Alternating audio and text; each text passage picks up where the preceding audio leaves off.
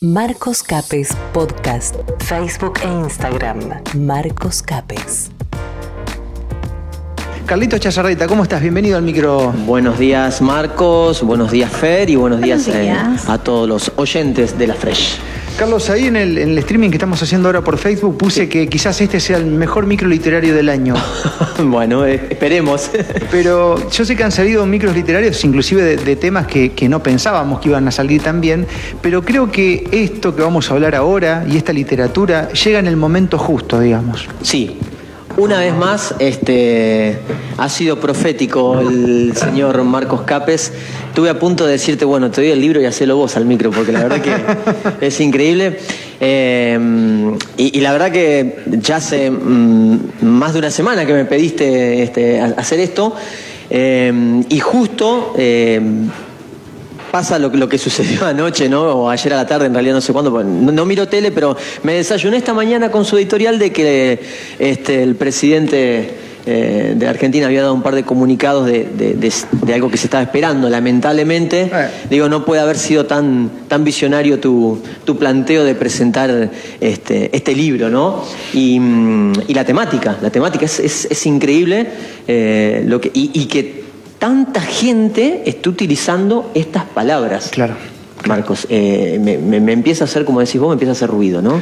Bueno, esto, Carlos, eh, vamos a hablar ahora, arrancamos con Vamos este. a hablar, vamos a Mira, hablar, este sí. es el libro eh, del cual, de hecho, el grupo de Telegram tiene parte de la de la, mm, del título de este libro.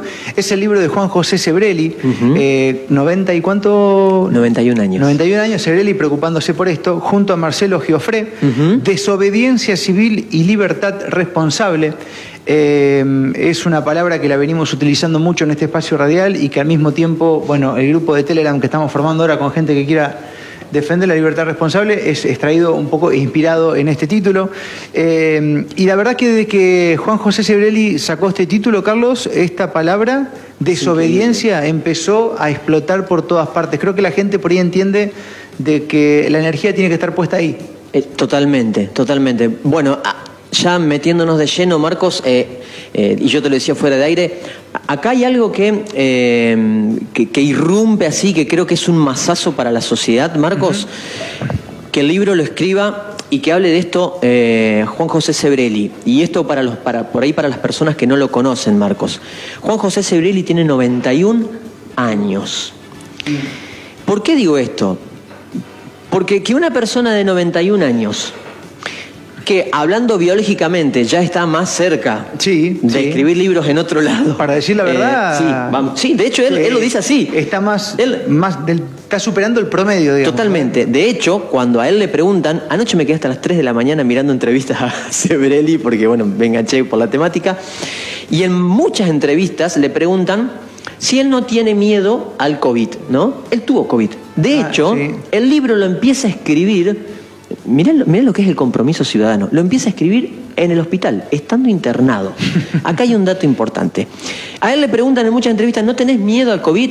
Y él dice, a los 90 años creo que ya de algo hay que morir, dice ¿no? Eh, eh, va- vayamos pensando estas cosas. ¿Y por qué digo que, que irrumpe?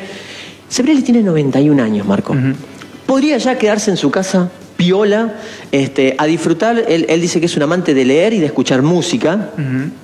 Podría quedarse a hacer eso. Sin embargo, toma el compromiso ciudadano de escribir un libro desde el hospital para despertar a la sociedad, Marcos. Este es el primer dato, eh, no sé cómo lo ves vos, pero este es el primer dato importantísimo que tiene el libro ya, ¿no? Hablar de un autor de 91 años que nos está diciendo a los jóvenes, gente, Claro. A ver. Eh, eh, ¿se entiende? él, él aporta lo que tiene de una manera intacta, que es el cerebro. Totalmente. Y le está pidiendo lo que le falta por su edad, que los jóvenes pongan, que es la resistencia física, si se quiere, ¿no? Exactamente. A, a las medidas que no tienen nada que ver con, con lo que está pasando, sino que son intencionadas. Eh, sí, Carlos. Bien. Bueno. Este libro nace el año pasado cuando él, eh, con 90 años, en ese momento, es uno de los primeros pensadores en aparecer públicamente, a riesgo de enfermarse porque era el momento de la cuarentena dura. Él aparece en un programa en el que en, el mo- en el que en ese momento los comercios estaban todos cerrados, ¿no? Que la pasamos muy, muy, muy feo. Y él dice, habla de esto en el programa, en vivo, este, en un programa de Buenos Aires, dice, llama a la desobediencia civil y a la libertad responsable. Bueno, ni te quiero decir los periodistas que en ese momento estaban ahí, se alarmaron, Ah. eh, hubo 15, 20 días que solo se habló de eso, de que era un conspiranoico, etcétera, etcétera, etcétera. Eh, pero algo sucede con estas palabras, porque comienza a haber un despertar y porque desde ahí todo el mundo empieza a hablar de eso, a tal punto que Sebrelli dice, pucha, acá pasó algo. ¿Qué, qué, qué, qué hay en la gente que está tan subordinada que cuando yo mencioné esto, de repente explotó? Y pueden buscar las personas en YouTube el programa del año pasado, cuando él... No lo está diciendo ahora, lo dijo el año pasado, eh, a manera de visionario, en un momento muy duro. Y acá, acá está bueno empezar a, a- a- a abrir un poco el juego y, y hablar de qué es la desobediencia civil, Marcos, porque está mal entendida Sí, en muchísimos casos. Mucha gente, Carlos, la confunde con esto de, de hacer quilombo, de, de romper cosas, Sí. de ir a manifestarse, y no tiene nada que ver con eso, ¿no? ¿no? tiene nada que ver. De hecho, en ese momento en particular, eh, con, con la situación de los comercios, fíjate lo que él planteaba. Él decía, con todas las medidas sanitarias necesarias, que mañana, a las 8 de la mañana, todos los comercios, en una común unión a lo largo de todo el país, abran sus puertas. Claro. ¿Qué va a hacer el Estado con eso? No puede hacer nada. no puede hacer nada. ¿Está? No puede hacer nada. Y es una desobediencia civil que está permitida, como decía Gandhi, cuando la ley es injusta, no puedes acatar esa ley. No, hay que desobedecerla. Bueno, ahí hay un principio de desobediencia civil a la que él llamaba. Por eso se malinterpreta la desobediencia civil. Y él lo explica también muy bien en el libro, que la desobediencia civil se creó en democracia. Hmm. Los las primeras personas que empezaron a hablar de desobediencia civil, justamente lo- lo- lo- se empieza a tratar esto en democracia. ¿Por qué, Marcos? Porque en una dictadura es imposible. Sí, ¿Qué pasa en una dictadura si vos te vas a la plaza y vas a terminar en cano, muerto o desaparecido? Está claro. Bien, la desobediencia civil es una parte, y él lo explica en el libro junto con otro autor, fundamental de la democracia, Marcos. ¿Por qué? Porque hace que las democracias puedan crecer, porque muchas veces las leyes que proponen eh, los gobiernos son injustas y la desobediencia civil funciona como regulador de lo que en verdad debería ser. ¿Se entiende esto? Claro, exacto. Es necesaria para un- una correcta democracia. De lo, 100%. bueno, de lo contrario, esa democracia se va transformando de a poco en un autoritarismo. En un oculto, ¿no? totalitarismo, Claro, exactamente. totalitarismo. Entonces, esto es lo primero que hay que transmitirle a las personas que nos están escuchando. Y que muchísimos pensadores, y por eso me traje un par de libros más para que vean que son un montón los pensadores que tratan esto, la desobediencia civil es una parte fundamental de la democracia para poder regularla en pos de que todos vivamos mejor. O sea que desde el punto de vista de defensor de la democracia y como hijo de la democracia Sí, que uh. soy, si yo pretendo seguir bajo el sistema democrático, es un deber moral mío y de 100%. cualquier otro desobedecer cuando haga falta. Sí, bien, ahí me das el pie para algo. Ahora bien, dice Sebrelli, eh, y lo dicen los pensadores, ¿no? Eh, no es desobede- desobedecer todo poniendo en riesgo la vida No, no, de no. tus semejantes. ¿Se entiende? Habla de libertad responsable, Carlos. Y ahí, ahí está, ahí está, justamente a eso quería llegar.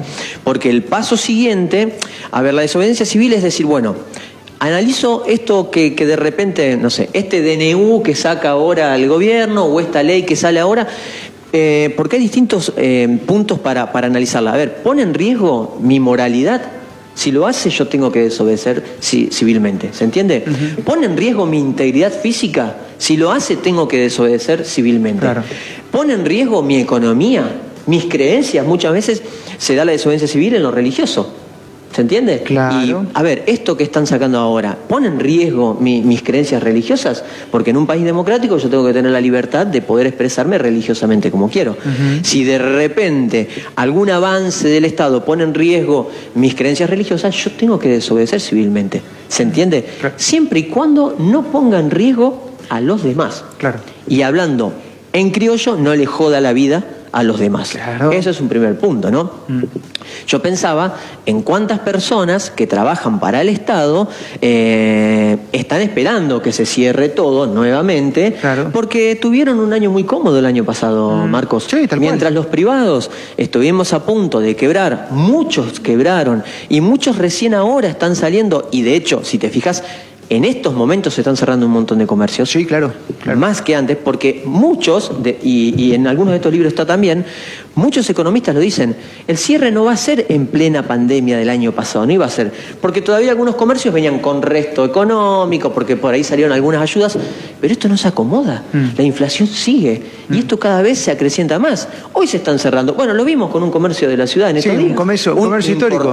histórico. y hizo referencia justamente a que no pudo sostener económicamente los empleados en blanco y demás, sí, referencia a eso. ¿eh? Marcos, el año pasado muchísimas librerías históricas de Buenos Aires se cerraron mm. porque no pudieron sostener la situación. Entonces, esto va a ir cada vez, bueno, si me estás poniendo en peligro económicamente, no solamente a mí como dueño del comercio, sino a todos los que trabajan conmigo. Como sucede, ¿qué van a pasar con estas personas de este comercio que se cerró en la ciudad, por ejemplo? Mm. Que le da trabajo. Entonces, cuando ciertas normas y ciertas leyes, dicen los autores, ponen en riesgo tu integridad, la desobediencia civil no solamente que está aceptada, sino que es necesaria para regular la convivencia democrática. Eso por un lado, Marcos, y esto es increíble charlar de esto. Y por otro lado, lo que vos decías, eh, y acá te dejo un poco porque si no me, me, copo con la temática. No, está genial. La libertad responsable. Exactamente. Hemos malentendido este término, Marcos, y que muchas veces lo... y hay mucha gente que, mirá, eh, recién me pasó en el comercio. Viene una persona y me dice, sí, y porque, viste, está bien, hay que cerrar los boliches porque los chicos están contagiando a todo el mundo. Entonces, yo digo, ¿en qué momento alguien le transmitió a esta persona que los chicos estaban contagiando a todo el mundo? Aparte que los boliches no están abiertos. No están abiertos, no, totalmente. Fíjate totalmente. vos, fíjate vos. Bueno, y si de repente, eh, a expensas de la salud de los demás, los chicos se estuvieran reuniendo eh, y eh, estuvieran perjudicando a los demás, ahí no fuera libertad responsable, fuera libertinaje. ¿Se entiende? Lo que pasa es que nosotros lo entendimos mal. Ahora, la libertad responsable es porque también, también está esto, eh, los ciudadanos empiezan a quejarse, se quejan, se quejan, se quejan. Y te escuché muchas veces a vos, Marco, también decir desde este lado, bueno, pero yo quiero el compromiso de ese que me manda, che, viste, Marcos, vos, decile a... Para, para, para, para, para, para. Libertad responsable. Mm. Vos tenés la libertad de quejarte, pero también tenés la responsabilidad de ir al lugar que compete a hacer la denuncia pertinente. Y, si querés libertad responsable, también cuando está la manifestación tenés que ir. Cuando está la marcha tenés que ir. Mm. ¿Se entiende esto? Entonces, libertad responsable. Mm. Te dejo, Tal cual. No, no, Carlos, nada que agregar. la verdad es que eh, quisiera, seguir escuchándote porque no dejo de afirmar, ¿viste? Inconscientemente lo, que decís, ¿no? Este, de hecho, Carlos, todo eso que alguno puede. Eh, interpretar como un problema, lo que decías recién, estas reuniones de los chicos que incluso se han llevado a cabo de manera ilegal. Lamentablemente, llevadas a la clandestinidad. Ilegal no, espontánea. espontánea. Y el eso espontáneo fue generado por las mismas condiciones que el gobierno propuso. Cualquier boliche abierto con el mínimo control de temperatura hubiese sido superior en nivel sanitario que lo que permitieron que se haga durante todo este tiempo. Totalmente. De hecho, hay provincias que hicieron oído sordo y bueno, pero también hay algo, Carlos, raro en esto porque el tiempo de mayor eh, libertad fue cuando menos casos hubo, ¿no? Exacto. Y ahora resulta que cambia el clima un poquito y empezamos a tener nuevos casos, números manoseados. Bueno, hay toda una cuestión ahí que no es ética, que no es entendible, que no recibimos explicaciones y ahí es donde tiene que aparecer nuestro compromiso, que tiene que ver con la defensa de la democracia, en la desobediencia civil y la libertad responsable, porque corresponde decirle a los dirigentes políticos, mira, acá hay cosas que vos no me estás explicando. ¿Por qué haces lo que haces? ¿Que el virus ataca de noche? ¿Por qué, ¿Por qué hasta las 8 puedo laburar y no hasta las 9 como lo hacía antes? ¿Cuál es el gollete de todo esto? Totalmente. Bueno, ahí está. Eh, eh, justamente el término. ¿Sabes? Me quedé pensando también en, una situación que yo muchas veces también la comenté acá, que, fue ejemplar a, nivel país, cuando... Eh, que fue un, caso de desobediencia civil, eh, cuando muchísimos comercios o cuando los gimnasios también se reunieron todos. A ver, en ese momento manifestarse de esa forma estaba prohibido, ¿no? Porque era una masificación de personas que podían poner en riesgo. Ahora, eh, cualquiera que juzgue eso, ¿qué ayuda le estaba dando? ¿Pasaste por un gimnasio y decirle, che, necesitas una mano para que... Eh, no te juntes a manifestar porque me pone en riesgo, porque me puede contagiar, pero ¿y qué hago por vos? Entonces, fue un acto de desobediencia civil que esos, gobiernos, que esos gimnasios se juntan. Pero fíjate lo que lograron. Totalmente necesario. Lograron la apertura y lograron que gente de Santa Fe y Rafaela haga lo mismo que Esperanza con resultados similares. Ahí está. Y ahí, donde, donde con orgullo digo, el esperancino no es más el que era antes. No, totalmente. Está, empezando a cambiar. Totalmente. Eh, y, eso es, responsabilidad también. Sí, de hecho, es responsabilidad. Y, por eso el, el autor pone mucho hincapié por favor, a las personas que nos están escuchando, lean este libro porque es eh, interesantísimo. Repito, Sebrelli tiene 91 años, 90, 91 años. Podría estar tranquilamente en su casa, este, eh, encerradito, mm. eh, que nada, para no enfermarse. Es un, Sebrelli es historiador, es sociólogo, es filósofo, es crítico literario. Eh, y, también esto, ¿no? Él nació en plena, eh, en plena crisis, porque él nace en los años 30, que fue la Gran Depresión Económica. De ahí para acá pasó por la Segunda Guerra Mundial, pasó. Dice, y en todos estos casos, entonces, es más, él, alerta eh, en algo, ¿no? Hitler quiso llegar al poder por medio de un golpe de Estado y no pudo. Mm. Llegó por medio del voto democrático. Claro. Abramos la cabeza. Por favor, pensemos en estas cosas y pensemos que los avances totalitarios nunca se dan disruptivamente, sino que, como dijo Capes, cocinando a fuego lento. Eso es lo que está pasando. Eh, a fuego lento. Están poniendo a la clase media, al emprendedor y al negocio con agua que se va entibeciendo cada vez más y van aumentando la temperatura. Y todavía hay gente que se siente paralizada porque llega alguna notificación o porque tiene miedo a una multa. Yo lo que le quiero decir a esa persona, porque yo también soy parte de eso, ¿eh? porque Totalmente. si el negocio cierra, nosotros no tenemos más publicidad en la radio. Y entonces es un efecto cascada esto. Le quiero decir que te van a cocinar. Totalmente. A fuego lento sin que te dé cuenta. En algún momento va a aparecer asado y te van a venir a cortar con cuchillo. Exactamente. Entonces, esto es importante que lo hagamos consciente porque, bueno, Carlos, los venezolanos decían lo mismo. No, nosotros no nos va a pasar. Eh, ¿eh? Exactamente, ¿Eh? somos el país de la alegría. Claro. ¿Y ahora? en distintos viajes que he tenido la posibilidad de hacer, me he cruzado con, venezolanos y todos te dicen exactamente lo mismo. Mm. Es más, los cubanos estaban chochos. Este, en su momento con la, con la irrupción ahí de, del, este, del comunismo y demás, mm. y duró poco. Entonces, y por otro lado, Marcos, esto está a los distintos niveles, porque ahí, por ahí puede haber gente que dice, bueno, pero están hablando, no sé, están directamente hablando del gobierno nacional. A ver, ¿qué está pasando hoy pasa por la avenida de los colonizadores con todos los cartelitos de los apellidos de todas las personas que se sienten que fueron eh, vapuleadas en esto de la ciclovía. ¿está? Mm. Y yo me pongo como comerciante, que ya hace un tiempito atrás tuvimos, por algunas obras que hizo la municipalidad, tuvimos la avenida cortada. ¿Qué va a pasar ahora con la obra? Si arrancan con la obra. Mm. A, nosotros los comercios, ¿qué nos avisó? A ver, ¿cuánto tiempo va a estar cortada la avenida, por mm. ejemplo? Porque otra vez en detrimento de, otra vez en contra del comercio. ¿Se entiende lo que quiero decir? Entonces, eh, y, de hecho la gente se está llamando a la desobediencia civil en contra de la ciclovía. Claro. Porque se están manifestando, porque están poniendo cartelitos, porque están recalientes, porque están publicando en las redes. Entonces, esto es muy importante. Por eso digo, y fíjate, y te voy a pasar. Dale. Osvaldo Bazán, ¿lo leíste? Lo leí entero, ese libro es un librazo. Librazo. Es un librazo. Seamos libres. Sí. En plena pandemia. Otro pensador, Santiago Kovadlov, un un periodista espectacular, un escritor. Fíjate, este libro salió ahora, Marcos. Otro que está hablando de la temática. República urgente, alegato por una democracia auténtica. ¿Me entendés lo que te digo? Son un montón los. Hugo Alconada Mon, el libro eh, Pausa. Pausa, donde Sí, le hizo una entrevista a 25 referentes del mundo acerca de cómo va a quedar el mundo después de la pandemia. Bueno, si querés alarmarte, lee este libro. Los economistas están hablando de que es la peor crisis económica de toda la historia del mundo. Mm. ¿Se entiende lo que estoy diciendo? Bien. Jerónimo Frigerio, simple, habla, bueno, de cómo están haciendo pedazo las empresas, a las empresas y a las pymes en la América Latina y sobre todo en Argentina cada vez con más impuestos. Dice, en, en, el sector agropecuario, por ejemplo, los impuestos llegan al 60%. Bien. Por eso, Fer, yo por eso, por eso hablo de estos libros. ¿Qué quiero decir con esto? Fíjate cuántos pensadores, cuántos economistas están alertándonos de que vamos hacia el colapso. Mm. O sea, si no nos despertamos y si no comenzamos a hacer. A mí, desobediencia civil todavía, Marcos, me da un poquito de cosa porque fuimos criados en una generación donde. Es cultural, claro. Claro, y donde después de lo que sucedió con la dictadura militar, mm. a nosotros nos enseñaron, hay que decirlo, ¿qué nos enseñaron? Primero, y si se lo llevó, algo habrá algo hecho. habrá hecho, claro.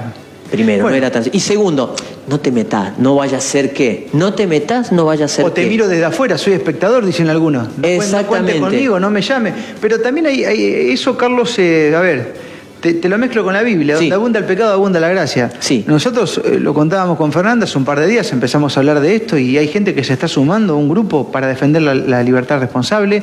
Después hay que ver en los hechos qué es lo que pasa, pero también veo una necesidad de manifestación porque hay gente que está sintiendo que a este ritmo lo que va a quedar para perder es cada vez menos. O sea, Exacto. o que se defiende ahora y no estamos boludeando, no estamos siendo alarmistas ni llamando un golpe de Estado, estamos diciendo nuestro compromiso es este hoy para seguir defendiendo el sistema democrático, ¿no? Entonces también por ese lado hay gente que está empezando a abrir los ojos y dice, uy, pará, che, voy a tener que hacer algo porque me están Sí. cocinando a fuego lento, digamos. Sí, ¿no? y sabes que es muy importante lo que explica eh, el autor y que de hecho cita a un montón de otros autores que lo explican, Marcos, es esto que, que a mí justamente cuando leí el libro y cuando lo releí estos días y cuando miré algunas entrevistas al autor, me hizo pensar muchísimo.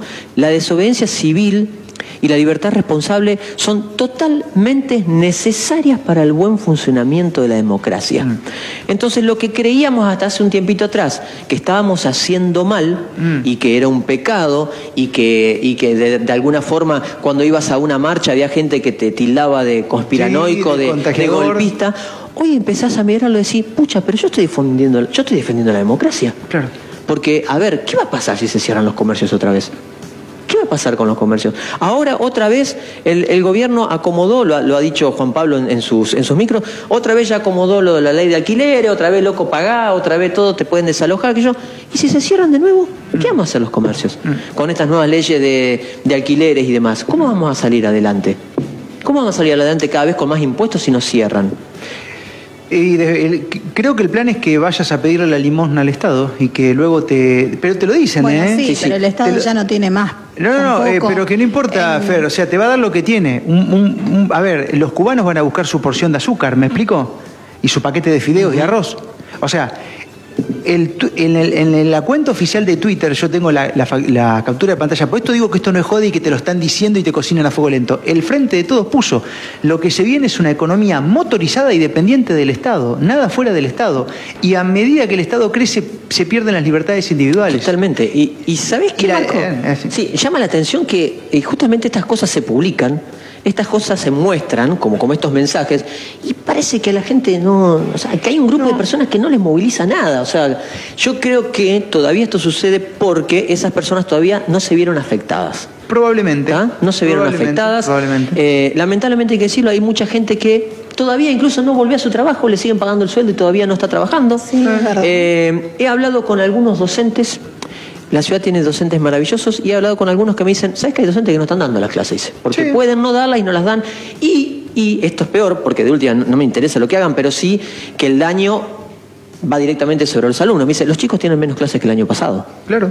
tienen menos clases que en la virtualidad del año pasado. Que eso estaría bueno por ahí hacer alguna nota con alguien que nos pueda referir, porque me dice, porque como se hicieron las burbujas y porque Claro, tenés una semana sí y una semana no, o porque tenés que cumplir con ciertos horarios, los chicos tienen menos. ¿Qué, qué estamos? ¿Vamos a lograr un país bruto? Eh, Carlos, y todo lo que es estamento público está funcionando en un 60-70%. Menos, me parece. O menos, ¿eh? o menos. Los bancos quedaron así, todo lo que es este registro civil quedó así, Exacto. todo lo que es municipio quedó así, todo lo que es provincia quedó así, API, todo quedó a media máquina y hay un, un estado de confort en, en algunas partes que no, hay que ver si agarran el ritmo que tenían en un momento. Entonces yo me Mm, estoy... Es muy difícil volver a agarrar ritmo. Ahí Es más, hay gente que está esperando, Marcos, que nuevamente Claro, eh, se haga el retroceso.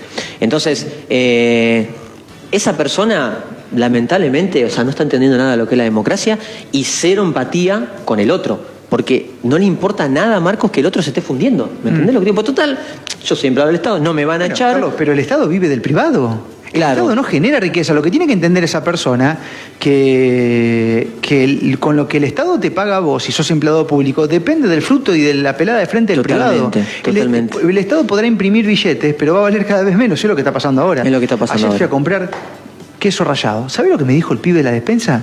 Mira, primero te digo el precio, después me decís si, qué querés. Te juro.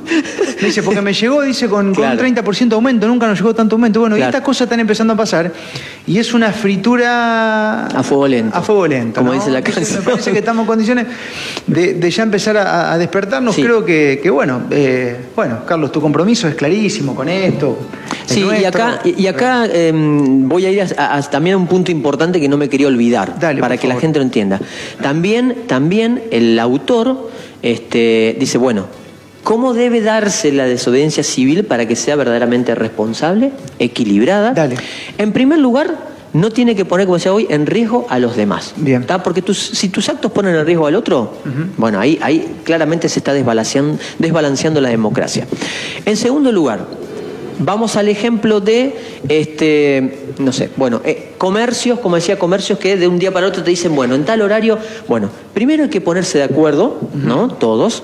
Segundo, eh, tener la responsabilidad de proteger al cliente que va a venir con los medios necesarios, respetando a aquel que, bueno, vos no querés usar barbijo, bueno, pero respetar al que quiere, al que se cuida, porque hay personas incluso con enfermedades persistentes que, que están más en riesgo, entonces, bueno, cuidándolo. Segundo, avisando. Esto es siempre importante. El acto de desobediencia, por ejemplo, una marcha, Mm. bueno, debe ser avisado. Incluso dice, debemos ir y avisar a los estamentos públicos que nos vamos a manifestar. Entonces ya no es un acto terrorista ni un acto porque estuvo preavisado. Claro. ¿No? Entonces, eh, todos esos puntos que van haciendo. ¿Y qué pasa si no te habilita el estamento público, por ejemplo, porque no le conviene? Bueno, no te tiene que habilitar o no, vos solo Vos- estás vos le avisás y- Exactamente. vos le avisás y vas. Exactamente. Yo te estoy avisando que lo voy a hacer. Siempre en cuando vos no pongas en riesgo la, la normalidad del otro, vos podés tranquilamente. Porque Mm. no hay nada que lo impida, en realidad, porque es tu manifestación. ¿Por qué? Porque estás en un país democrático. No, pero aparte, Carlos, a ver, eh, acá se habla mucho de defensa de la vida, la vida, la vida, la vida, pero hay gente que pierde la vida en otros contextos que no tienen nada que ver con, con el COVID. Y sin embargo no son contemplados. Y la gente que... Sabés que me, me hablaba un profesional de la salud, me decía la cantidad de gente que murió de leucemia. ¿Vos te enteraste de algo? No, y Bueno. fuera, fuera de aire hablábamos con Fer de los suicidios. Suicidios. Contá, Fer, lo que vos me contabas. sí. En el departamento La Paz, en Entre Ríos, hubo ocho suicidios en este año. Está, está, ¿ves? La Exacto. mayoría de hombres, Bueno. de Bueno. diferentes edades. Claro, porque el Entonces hombre- empezó una, una campaña, y sí, espontáneamente de la gente eh, brindando su ayuda a aquel que lo necesitara, ¿no? Pero me llamó mucho la atención y me pareció un dato alarmante. Totalmente. Y sabes qué? Eh, así como a fuego lento se va co- cocinando el comunismo, también y lamentablemente a fuego lento se va despertando la conciencia de las personas, Claro, Marcos. ¿Por qué? Porque hace cinco años atrás, cuatro años atrás, tres años atrás, ¿quién hubiera pensado que en Esperanza podíamos movilizarnos y ser ejemplo a nivel país? Nadie. Porque la verdad es que somos gringos tranquilos. Sí, Vamos a sí, hablar lo que es, sí, somos gringos tranquilos, ¿no? sí. Este, y de repente, ¿qué pasó? Bueno, cuando empiezan a tocar nuestras libertades y sobre todo nuestra integridad, porque repito, un negocio cerrado atenta contra tu integridad. Claro. Tu integridad, sobre todo económica. Y de hecho, y acá agarro otra cosa más, Fernanda. Fíjate que no es casualidad que la mayoría que se suicidan son hombres y que la- y dentro de esos hombres la mayoría son padres de familia. ¿Por qué? Porque están llevados Son a la depresión. Porque claro, claro, de porque la- el hombre entiende ya antropológicamente que es el que debe abastecer a la familia ¿tá? de los recursos necesarios. ¿Qué pasa cuando se te cierra tu negocio, cuando no podés pagar los impuestos, cuando sacas un crédito y no lo podés pagar? Caes en una depresión terrible. Tremenda. ¿Y tremenda. quién se ocupa de esas personas? no, si no tiene que ver con, con- con lo de moda, no parecería que no tenés importancia, ¿no? Ahí está, Bueno, ahí está. es una necesidad rebelarse ante esto. Totalmente. Para sostener la democracia. El padre Opeca en uno de sus libros dice lo mismo, pero contra la pobreza. Dice, Claro. vos tenés que rebelarte ante la pobreza Totalmente. y poner todo lo que tenés que poner, porque no podés naturalizarla. Y hoy estamos naturalizando muchas cosas que encima también veo que es la primera vez que se aplican tantas cosas sin dar explicación. Se bueno. aplican tantas cosas sin dar explicación. ciclovía es una, ahí vamos a un Bueno, caso ahí tenés una. O sea, que esos destellos de autoritarismo están llegando acá, a nuestra ciudad. Entonces, bueno, eh, ahí está nuestro llamado, Carlos, también a defender la democracia, Claro, la libertad claro. responsable. Creo que, creo que eh, cuando entendamos eso, claro. creo que cuando le damos esa vueltita este, de 180 grados a, a la visión de que la desobediencia civil es un paso totalmente necesario y que fue creada en las democracias, Claro. pidiendo a grito la regulación de las democracias, porque claramente que en una, eh, a ver, ¿qué vas a hacer? ¿Desobediencia civil en Venezuela? ¿Dónde vas a terminar? En una zanja. Claro. ¿Qué vas a hacer en Cuba, una desobediencia Bueno, civil? ¿Dónde vas a terminar? Pero, justamente Venezuela terminó como terminó por no haber En su momento- la desobediencia civil a tiempo. En democracia. En democracia. En democracia. Ahora ya pueden manifestarse millones de personas, no tienen poder, están desempoderadas, el Totalmente. 90% es pobre. Totalmente. Y lo mismo pasa en Cuba. Totalmente. Entonces, el momento es ahora. Esto que estamos hablando, que parece apocalíptico, No es broma. ¿Ya estamos hablando en serio, Carlos? Mira, estamos. Y acá, y acá voy a patear el avispero, Marcos, porque Dale, acá dale. me tocó, vos sabés eh, de mis creencias religiosas, soy eh, católico y, y- y me dolió, por ejemplo, yo te lo, te lo he comentado, lo hemos charlado muchas veces, Marcos, Sí. filosóficamente, eh, y, y no he visto, no he visto, o, o yo no los he visto, así, tal cual, en las distintas manifestaciones que se dieron pidiendo por el empleo, pidiendo por lo que estaba pasando, pidiendo por los negocios cerrados, yo no vi ni al líder de la Iglesia Católica, ni a los líderes de la Iglesia Evangélica aparecer. Pero después, pero después piden que no deje la gente de contribuir con su dinero para, la- para mantener el templo. Ah. Pero vos no viniste, a vos no te interesó que yo me estoy quedando sin trabajo. Claro. Entonces, ¿se entiende esto? A ver, desobediencia sin libertad responsable. No podemos perder la empatía con el otro. No podemos cerrarnos. Y acá me estoy metiendo en un tema. A ver, me duele ¿eh? como religioso, o sea, como persona de iglesia, y no solamente en la iglesia. Por eso te digo, No, no, no, vi, no, vi ni al pastor evangélico, ni al pastor. A nadie. Mm. A hacer empatía. No sé, al menos parate en la vereda y aplaudí al vago que está pasando pidiendo por sus, por sus derechos. claro. Entonces, tenemos. a- y va a llevar tiempo porque si en algún momento todo esto avanza. ¿Y qué tal si el día de mañana también las leyes van sobre la integridad religiosa? Es que. el- Eh, no se puede ah, celebrar más. eh, Es que ya ha pasado, Carlos. Vos sabés que hay, hay un sacerdote, no voy a decir el nombre, que, que está comprometido con esto y lo vi en sí, manifestaciones. hay muchos, obviamente, Bueno, pero. Y un día lo increpé en el campo y le digo, che, ¿qué pasa con esto que hay tanto silencio? Y me dice, y puede haber un. Una bajada de línea. Sí, puede ser una baja de línea. Si vos te comprometés, yo hablo. Y bueno, como toda institución está dañada. El tema es que, ¿hasta qué punto?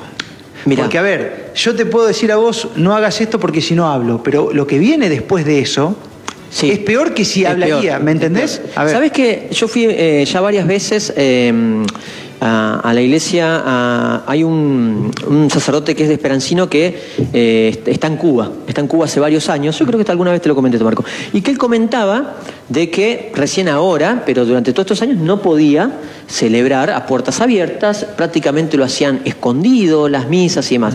Yo digo, ¿hay que esperar a eso? ¿Hay que esperar a eso? ¿No nos damos cuenta de que esos son los pasos siguientes? Carlos, ya estuvo pasando. Hubo gente que estuvo celebrando a puertas cerradas porque en su momento no se permitía o no se habilitaba tanta cantidad de gente y lo han hecho de manera espontánea porque es constitutivo del ser humano la espiritualidad y vos estás dañando su salud si no permitís que el ser humano cultive esa parte. Totalmente. De hecho, una persona espiritualmente íntegra es mucho más difícil que se enferme. Obviamente que se puede enfermar, pero es mucho más claro. difícil. De- Claro, de, pero de- y de así eso habla un montón. Claro. El, el doctor Rossetti habla un montón de eso. Eh, ¿Sabes qué creo, Marcos? Bueno, y voy a dar lugar para que leas los mensajes si es que hay. Eh, creo que también eh, sufrimos.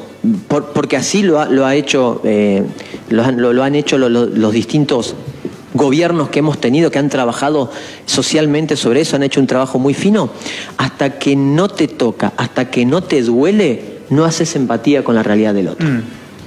Había una canción de, de- de un, de un criollo que decía, eh, mientras este, es de otro el tajo, viste que le echen sal nomás, total le pica al otro, le duele al otro. Bueno, creo que está, eso también eh, nos sucede cada vez menos, estamos tomando, empezando a tomar conciencia, eh, pero que hasta que no te toca a vos, hasta que no te duele, hasta que no te duele, eh, no tomamos A ver, conciencia. Carlos, y otra pregunta, y ahora están llegando los mensajes que ve, gracias a la gente de Formosa, si Formosa pudo lograr lo que Uh, logró. bueno. Formosa estaba bajo un caudillo y se rebelaron, hicieron desobediencia civil, abrieron los negocios iguales, ¿eh? Exacto. Y llegaban acta, acta, acta, y bueno, y pudieron hoy tener Claro. grandes avances, aunque le falta todavía, pero ya están Aunque, conquistando claro, pero por lo ¿Eh? menos logran de que la lupa se ponga en ese lugar y que intervengan Totalmente. eh, tanto organismos internacionales como el, el mismo gobierno nacional que le dijo para es un que se poco, trata de Gito". eso, Fernanda, se trata de pequeños Claro. actos, pequeños granitos de arena eh, que todos tenemos que hacer.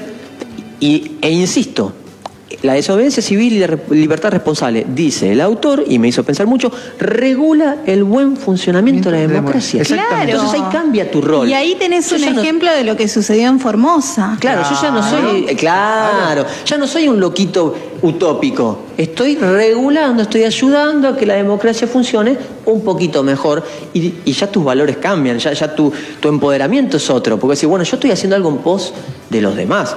Que de hecho, mucho de lo que lograron los comercios, lo- los que fueron a manifestarse eh, adelante la municipalidad y demás, después todos los otros que no fueron, recibimos ese beneficio también, ¿se entiende? Sí, claro, Por el accionar de otros. Claro. Porque nadie dijo, no, como yo no me eh, comprometí con la causa, voy a seguir sufriendo esto solo. No, no, ah, ahora que todos, que ellos se movilizaron y lo lograron, yo también abro. O sea, también hay Bueno, que ser... El tema es que va a llegar un momento que no va a haber resto ni siquiera para que los que se movilicen se lo puedan hacer si, esto continúa así. ¿Me Claro, explico? sí. Entonces ya la punta de lanza va a ir desapareciendo. Por eso es un momento clave para que, que hagamos conciencia de esto. Bueno, gracias a la gente de Formosa que están de acuerdo con lo que estamos hablando ahora. A ver qué nos dicen por acá. Hay un libro de un francés de más de 90 años escrito hace varios años Sí. atrás. Indignante, indignados. Indi- in- sí, lo leí. ¿Lo Espectac- leíste? Espectacular. Formidable. Luego escribió algo así como revelate, Sí. lío, como diría el Papa. Sí, Así exactamente. Acá nos mandan fotos del libro, muchas Sí. gracias. Este, Tuve la posibilidad de leerlo eh, hace unos años. Es ese, ese Ahí libro ahí. Es Stefan ma- Hessel. Ese, maravilloso. Es más, la semana pasada estaba intentando encontrarlo en mi casa donde lo tenía porque, mirá, y de esto ya se hablaba hace años. Claro, claro. Gracias a esa persona me hizo recordar uno de los libros más lindos que leí en mi vida. Si lo encuentro, lo traigo. Por eso, Carlos, sé que otros países que tienen más historias que nosotros ya han pasado por Ya han esto. a ver, pasado, totalmente. a- a- Ale- Alemania pasó por lo que pasó. Tuvo un Hitler, pasó por lo que pasó. Totalmente. Y se pudo despegar de todo eso. Estados Unidos, Marcos, eh, eh, con la racia, con, con- con- con todo el apartheid, eh, Estados Unidos con, con Luther King pidiendo por los derechos de los negros, o, o el pueblo norteamericano cuando en plena guerra de Vietnam, de la cual el pueblo no estaba de acuerdo, y a los gobernantes no les importa un carajo, las personas que eran, este, el- Estados Unidos empieza a llamar a la gente para que, flaco, tenés que ir de, de soldado. Sí, sí, claro, claro. ¿Sabés lo que hicieron los jóvenes? Todos a una misma vez rompieron sus documentos. Mm. Sin documento no te podían llamar. Claro. Un acto pacífico de desobediencia civil. ¿Se entiende? Es necesario. Bueno, también lo hicieron los cristianos.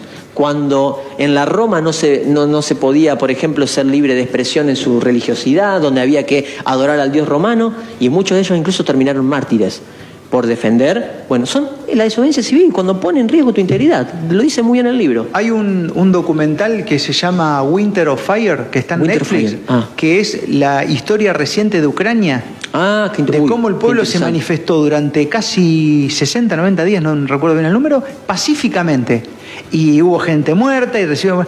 Y no le quedó otra al presidente que subirse un helicóptero e irse, porque no estaba dispuesto a cambiar su... Pero la gente dijo, che, loco, pará, no es así. Y nunca, o sea, y los enfrentamientos fue desde el gobierno hacia la gente, la gente nunca Claro. atacó ni nada. No, no, no, no, no, eh, eh, exactamente. Gandhi, Siempre la desobediencia civil siempre es pacífica. Esto Claro. que quede, Claro, siempre estuvimos sí, hablando de eso. Es bueno, pacífica. Carlos, ya, ya tenemos experiencia de que en su momento la Argentina intentó tener revoluciones que no fueron pacíficas y No, no, no han dado ningún tipo de resultado. Para nada, para, nada. ¿Y para sabés nada. qué, Marcos?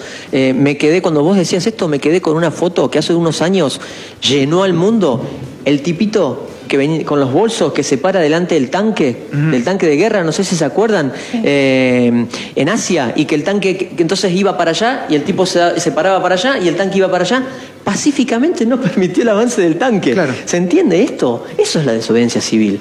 ¿no? Eh, eh, cada una ubicada obviamente en el punto Pero aparte, el, el poder y el sistema este funciona porque lo permitimos nosotros. O sea, sin nosotros no existiera, sin nosotros no funciona. Pero Marcos, Esta es la conciencia que tenemos que hacer. Fíjate la cantidad de impuestos de la que nos llenaron este último Claro, tiempo. es tremendo. ¿Eh? Y, y nadie Es- dice nada.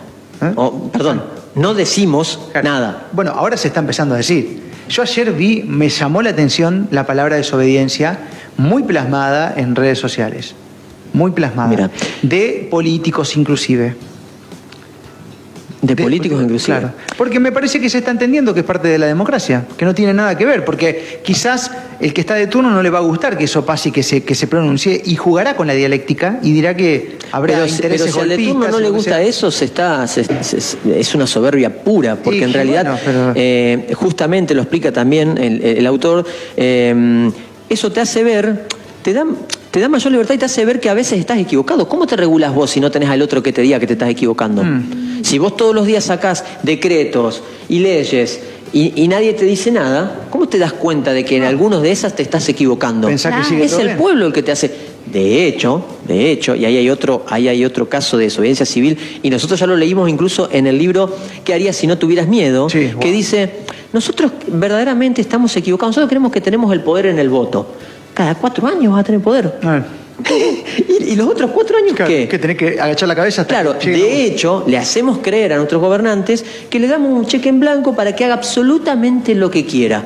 De hecho, el presidente este, no sé si usted- una de las primeras veces que habló, dijo, ustedes me dieron el Sí. poder para hacer... No, pará, flaco, hay gente que ¿Viste te eso? votó, pero no para eso. O lo van a entender, si no Por me, las me han buenas dado el o por las poder para, dijo, dijo Alberto. Tremendo, ¿eh? Wow. Y de hecho, ah, bueno, en este libro también lo dice. Porque la verdad que la policía acá ha accionado muy bien, hay que decirlo, Mm. sobre todo el primer tiempo. Ahora, un presidente que habla así, ¿qué le está haciendo entender al policía? Le está diciendo, mirá, si encontrá a alguien en la calle, si le quiere dar palo, Sí, dale. dale. Si no es por las buenas, es por las malas. Que, que tu máxima autoridad diga una cosa así es, es alarmante, Marcos, es alarmante. Entonces, eso también hay que hacer mucho cuidado y como decimos siempre, con la dialéctica que se usa, eso es, es- eso es terrible. Así que me parece que un libro muy, pero muy interesante para entender y también me pasó, y termino, porque le voy a cansar a la gente, Marcos me pasó, la mayoría de las personas cansadas y que quieren revelar tienen 80, 90, 70. Ah. Me pasa en el negocio porque me lo dicen. creer, o sea que la Marcos. gente más grande tiene y, más. Y, y en muchos casos me dice, ¿sabés que mis hijos y mis nietos me dijeron que yo no salga, pero yo salgo igual porque... to-". 90 años, 80 años. Porque se criaron con un sistema de mayor libertad, Carlitos. Entonces, creo que nos está llamando a pensar un poquito, ¿no? Si la gente grande, que son los que mayor riesgo eh, eh, eh, están, eh, tienen con esto, te está diciendo eso, me parece que debemos abrir los ojos un poquito, ¿no? Con las medidas necesarias, No, siempre claro, cuidando nadie- al prójimo, porque eso es bíblico, pero no perdiendo la empatía. Hola Marcos, eh, buen día. Acá estamos escuchando y a la vez debatiendo de los aumentos de los productos, Uh. eh, quién a quién tiene la autorización de aumentar sus productos, porque como siempre la carga la lleva al pueblo. Bueno, eso es economía y, y el aumento de las cosas tiene que ver a, a una política monetaria. ¿Sabés, Marco, que también habías pensado en traer cuando traje estos libros acá para demostrarle que un montón de gente habla de eso? ¿Sabés qué libro iba a traer también? Eh, porque también ahí tiene que haber desobediencia civil en, en lo económico, que en este momento Claro. las personas no se están dando cuenta que su sueldo todos los meses vale un 15, un 20, Es un que, 30% claro, menos. Que nos estaban alertando de eso y nos vienen alertando. Libertad, libertad, libertad, el libro de, de Milei. De mi ley, ¿Mm? Libertad, libertad, libertad. Un economista. sí. ¿Mm? ¿Por qué? Porque estamos siendo esclavos del sistema económico. Claro, Nos es que está el- despedazando. El sistema económico está diseñado en Argentina para oprimir y para quitar poder al que produce. Lo usan econo- o sea, la Sí. libertad no tiene que ver, Carlos, solamente con salir después de las 12. Tiene que ver con lo que vos puedas hacer con no, tu dinero. No, de hecho, de hecho, también tiene que ver. salvo el Congo, mirá el país del que estamos hablando, salvo el Congo, Sí. la Argentina es el peor país que hace 70, 80 años que tiene inflación. El único, Ah. el único, salvo el Congo. Mirá lo que, mirá lo que estamos Claro, hablando, ¿no? claro. Es el único país que viene con 70, 80 años de, de inflación, Marcos. Es increíble. Y No es pasa un- ni en los países más Sí, sí, sí, sí. pobres de Latinoamérica.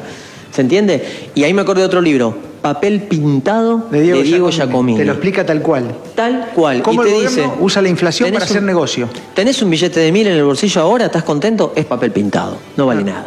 Entonces, muchos, en muchas ramas, en muchas ramas del pensamiento y demás, nos están tratando de abrir los ojos. Mm. ¿Hacia dónde vamos? Eh, grande, dice Marcos, hay que empezar a sacudirle la modorra a nuestros políticos. O alertaga- alertagados, dice, o alertados. Ah. Aletargados. Aletargados. Aletargados, ahí está. Eh, por la comodidad de sus dietas y esclavos de sus propias mentiras. Es hora de que empecemos a elegir gente que realmente nos represente y nos rinda cuenta. Muy bueno el programa. Bueno, muchas gracias a este mensaje que me encanta leerlo. Le pido también que me gusta el mensaje porque dice es hora de, de elegir gente que realmente nos represente. Pero para que eso pase, primero tenemos que comprometernos nosotros, ¿ok? Ciento por ciento. Bien. Bueno, fíjate eso, ¿no? No, solamente que el otro, que ya va a llegar, que tienen que hacer, que tenemos que hacer. Bueno, pará, vamos a arrancar. Nosotros acá tomamos un compromiso en la radio. Dijimos, vamos a arrancar a, a tratar de congregar gente que, tenga, que esté dispuesta a defender desde los hechos la libertad responsable. Totalmente. Aún con pequeños actos que parecen que quizás no son nada. Totalmente, El totalmente. saludo para la gente que está mirando a través de la transmisión de Facebook. Se está haciendo en eh, el sitio de Marcos Capes. Sí, eh, lo, lo hago desde mi cuenta porque como puede ser fuerte este micro me hago cargo. No, aparte tengo unos beneficios en mi cuenta porque tengo más de 10.000 seguidores. Ah, muy bien, muy bien, muy bien. Beneficios pingües que me dé este, para bajar el video y demás. Bienvenido sea y bueno, para la gente que, que lo pide, después seguramente estará compartido. en Totalmente. otro. Esto quedará grabado, eh, luego seguramente vamos a, a editarlo y, y si vos creés, y esto lo, lo digo de corazón, que esta charla que estamos teniendo con Carlos, este micro literario, ayuda a formar conciencia y a empoderar a la gente, compartilo, distribuilo para que de esa manera este, podamos seguir eh, sumando gente comprometida con la democracia. Y comprar libros. No, este libro, olvídate. Sí, total, una bomba, una bomba. Eh, eh, es, es, increíble y... ¿Este me lo coso? Bueno, dele, dele. Pásame la cuenta que le hago el depósito. ¿Cómo no? ¿Cómo no? Porque si no ya me estoy abusando de su generosidad. este quedó para... Este Tiene más libros, Marco, que el farero. Sí, sí, y es, una sucursal ya, es, es una sucursal. Pero eh, me, quedo con esto. Juan José Sebrelli, 90 años. Mm. Nos llama a la libertad responsable y a la desobediencia civil. Él podría estar en su casa tranquilo eh, y, nos está este, llamando, como digo, y dice él también, desde que yo me acuerdo, he vivido en crisis en Argentina. Siempre. Me agarró el corralito, la dictadura, la primera inflación con Perón, todas las inflaciones que vinieron porque la primera fue ahí y, hasta entonces, los distintos gobiernos que han sido extremadamente desastrosos. Estoy acostumbrado, desde hace 90 años que vivo en crisis, dice, así que no le tengo miedo a nada. Eh, así que creo que también este, a la mejor manera de los pueblos originarios tenemos que volver a escuchar a los más grandes. Bueno, me invita esto a pasar por Alfarero Librerías a buscar los libros y, y bueno, y, seguir profundizando sobre estas ideas. Carlos, un gustazo eh, tenerte en la radio como siempre y bueno, gracias por todo esto, ¿no? No, por favor, gracias, perdona a la gente, creo que me voy a tener que dedicar ya el jueves entero porque ya los micros tienen más de una hora, o sea. Usted está dejando de ser productivo en su negocio. Sí, totalmente. Eh, escuchen una cosa, llamado a la solidaridad con la ley del karma. Compren los libros en el alfarero, así compensamos la hora improductiva de Carlos y su trabajo para comprometerse con la realidad a través de la literatura, como lo hace siempre. Está buenísimo, sí. Este libro lo recomiendo desde mi, persona, sin leerlo, eh, porque lo he ojeado nomás. Desobediencia civil y libertad responsable, eh, conseguirlo en el alfarero. ¿Hay stock de esto, Carlos? Hay stock, hay stock. Y usted también ha leído eh, ah, Seamos libros de este también lo Seamos libres de Waldo Bazán. Este también lo recomiendo, ¿eh? Este también lo recomiendo. Sí, bueno, y yo voy a recomendar, por último, el de Alconada Mon. Sí. ¿Por qué? Porque dice, él les entrevista a 25 referentes mundiales que, me, que piensan cómo será nuestra vida después de la pandemia. Eh, terrible. ¿Es duro? Es muy duro. Es muy duro y muchos son economistas, muchos son eh, antropólogos. Eh, creo que vamos a atravesar, pero bueno, toda crisis eh, debe ser siempre la posibilidad de algo mejor. Gracias, Carlitos. Gracias a ustedes. Facebook e Instagram, Marcos Capes.